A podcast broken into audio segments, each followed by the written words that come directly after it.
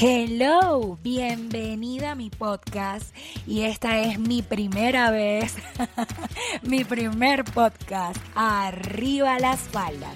Soy Lidy González de Salud con Lidy y estoy aquí para romper mitos, para hablar de salud sexual femenina, de abdomen, de suelo pélvico y de todo lo que nos da la ciencia, la vida y mucho más. Así que empecemos ya con el tema del día de hoy que se llama el abdomen que todas quieren. Y aquí no solo vamos a hablar, eh, como muchos creen, de activación, de fitness, de cómo entrenarlo, sino de todo lo que puede influir a que ese abdomen nunca, nunca esté plano.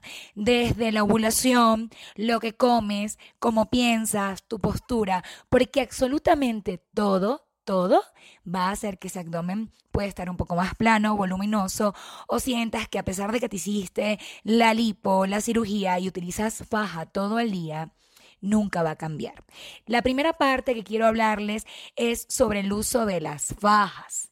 Y ese es un gran mito porque está comprobado científicamente que el uso de la faja lo que hace es disminuir el trabajo muscular en tu tronco. ¿Y qué quiere decir esto?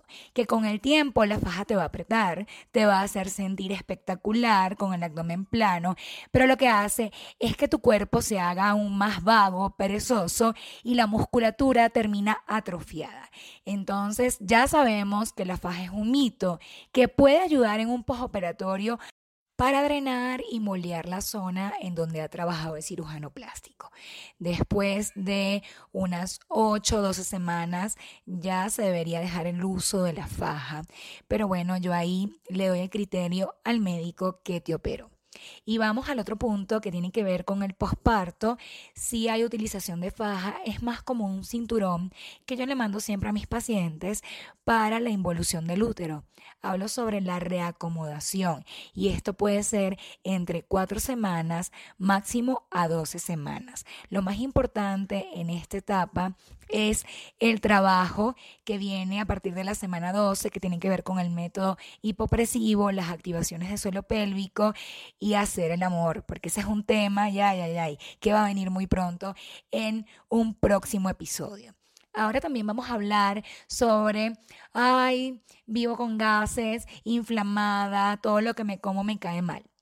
Y aquí tienes que anotar y empezar a ver qué sucede con tu cuerpo, porque ya estamos hablando sobre el sistema intestinal e inmunológico, que está íntimamente conectado, porque hablamos de la microbiota, de todas las bacterias que habitan en tu intestino, estómago, esófago, vagina y más todo está interconectado. Por ejemplo, puede haber presencia de la bacteria famosa asociada a la gastritis y a las úlceras que se llama Helicobacter pylori y tal vez ella vive dentro de ti desde hace mucho tiempo y salga un resultado negativo y de repente vuelve a salir positivo. Así que pendiente con la bacteria y con una serie de parásitos que están relacionados. Yo para esto, que lo utilizo en mi programa, tengo una experta desde España que es una colega que adoro y quiero muchísimo, Yosin Ciboli, y ella trabaja también el tema de la fitoterapia, de la integración de todos los alimentos para que podamos sanar esta área de la vida, yo lo he aplicado conmigo y cada día veo más cambios. Sobre todo cuando vas a ovular o llega tu periodo menstrual, influye cómo está el intestino porque aunque uno cree que en la cavidad abdominal hay espacio para todo, resulta que está todo pegado. El colon, el útero de un lado, los ovarios, la musculatura, y eso tiene que ver directamente en el comportamiento del volumen abdominal. Otro punto muy ignorado que yo trabajo muchísimo y es una de mis especialidades es tengo un abdomen globoso y resulta que no le presto atención a mi postura. Y yo no hablo de tener la postura perfecta de la foto, porque todos tenemos variaciones anatómicas, sobre todo las mujeres, y aquí vamos a hablar cómo se comportan las cadenas musculares, porque ellas producen desplazamientos desde el ángulo de tu mirada, la posición de tu columna baja, y esto influye a que se vea como una pancita redonda. Así que es un punto que tienes que evaluar.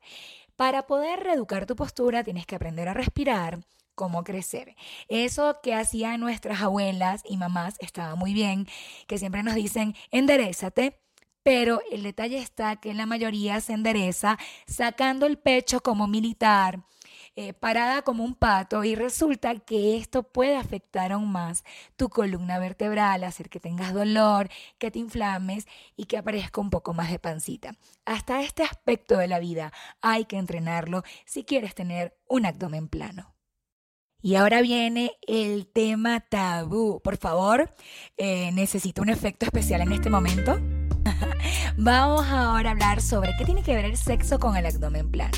Y resulta que cuando no tienes una vida sexual activa, tienes, no tienes tanta ventaja para tener una mejor activación del suelo pélvico, que es el piso, y de la faja abdominal, que son las columnas que conectan con esta construcción que es tu cuerpo. En este caso, cuando tienes orgasmos y una penetración con una buena respuesta pélvica de todo lo que tiene que ver con la musculatura y el sistema nervioso, vas a tener muchos orgasmos y vas a recibir eso que necesita tu cuerpo para tener la musculatura activa y por lo tanto a la hora de contraer tu abdomen, eso ocurre como una especie de succión que va de tu vagina hasta el diafragma donde está tu estómago muy pegado, esa contracción maravillosa es increíble, no solo para aplanar tu abdomen, sino para mejorar tu postura, tus sensaciones, hasta la digestión. Si tienes problemas digestivos, anota esto porque va a funcionar. Yo esta técnica la di hace poco en mi masterclass gratuito. Si no lo has visto, puedes suscribirte y yo te lo envío, me lo puedes pedir para que veas la demostración. Es una de las técnicas que yo aplico y enseño en mis programas. Eh, doy muchísimas porque me gusta integrar todo lo que tiene que ver con estos tratamientos para no solo tener una buena respuesta muscular, sino también para que todo tu cuerpo de adentro hacia afuera esté bien reconstruido capa por capa. Vamos a hablar ahora sobre la respiración. Respiración, ¿cómo voy a relacionar esto con un abdomen plano? Resulta que la mayoría de los seres humanos tenemos respiración apical. Quiere decir que respiramos en los hombros, a nivel de las clavículas, y no utilizamos la zona costal y el abdomen. Cuando tu respiración empieza a ser más completa y aprendes a expulsar el aire cerrando tus costillas, esto va a marcar una diferencia.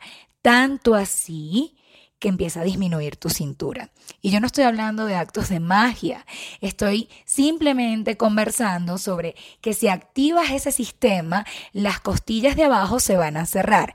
Y no me digas con el invento de que te vas a quitar la última costilla, porque ellas están ahí para protegernos de golpes y que nuestros pulmones se mantengan sanos y bellos. Así que cero inventos de eso de quitarse las costillas, ¿ok? Por favor, con aprender a respirar vas a ver la diferencia. Y eso no es de un día para otro. Yo he tenido años de este proceso y también depende de tu arquetipo corporal. Por ejemplo, si eres runner y practicas ejercicios con pesas, como en mi caso, eh, yo por muchos años hice maratones, carreras, hoy en día a ver, por el COVID salgo a correr un rato, pero no lo he hecho últimamente porque me siento ahogada, pero sí siempre hago mi cardio. Y las mujeres que hacemos este tipo de deportes perdemos gran parte de la cintura o no tenemos esa forma de reloj de arena, no solo por el arquetipo de tu cuerpo, sino porque al correr y el patrón respiratorio empezamos a trabajar más la musculatura oblicua y los oblicuos no nos ayudan a tener mucha cintura, pero sí mucha fortaleza. Y si te gusta un cuerpo atlético, no importa, mantente de esa manera. A mí me encanta mi cuerpo así, que se vea atlético. Lo importante es que te sientas a gusto contigo misma. Tomen plano y pensamientos. Los pensamientos, yo sé que ustedes me dirán, bueno, Lidi, cuando yo estoy pensando a veces no lo puedo controlar y a mí me pasa, pero sí hay unos que podemos empezar a trabajar, sobre todo cuando te ves en el espejo y empiezas a decir, ay, parezco una pelota, soy una vaca, soy un cerdo, qué chancha y mil más. Yo lo he hecho, todas lo hacemos y también se los he dicho a mis amigas. O sea, imagínate una venezolana, yo, diciéndole a la amiga, marica, o sea, pareces una pelota. Somos muy crueles entre nosotras. Pero bueno, yo lo atribuyo a la sinceridad extrema. Pero hay que bajar un poco y tener autocompasión y empezar a reprogramar ese cerebro y esas neuronas y decirle, wow, hoy estoy un poco más inflamada, por qué será, investigar y empezar a aplicar en la solución. Yo te doy permiso de tener pensamientos así feos, porque son necesarios como para darte un impulso. A mí me funcionan por un minuto. Luego que pase ese minuto, córtalo. Córtalo con un buen pensamiento, como te visualizas a futuro y verás una solución. Yo tampoco pretendo decirte que el mundo es color de rosa, pero los pensamientos negativos, sobre todo cuando una se está auto maltratando, deben ser muy cortos y verás que poco a poco al reprogramar, vas a empezar a tener unos pensamientos sobre ti hermosos. Y cuando eso cambia, la gente que está afuera, en tus relaciones del día a día, te van a ver como tú te ves. Y ese es el mensaje final de este episodio. Así que piénsalo muy bien. Los demás te van a ver como tú te ves. Soy Lidy González y para mí ha sido un placer estar con ustedes. Recuerda que tus palabras de este día van a ser, estoy divina, soy fabulosa, tendré un cuerpo de playa y sobre todo estoy sana por dentro y por fuera. Y si quieres saber mucho más, me puedes conseguir en Instagram y en Facebook como Salud con Lidi. Mi página web tiene un regalo para ustedes, www.saludconlidi.com. Esto fue Arriba las faldas. Gracias por escucharme y compartir conmigo. Recuerda que este programa se llama Arriba las faldas, para mujeres que quieren más.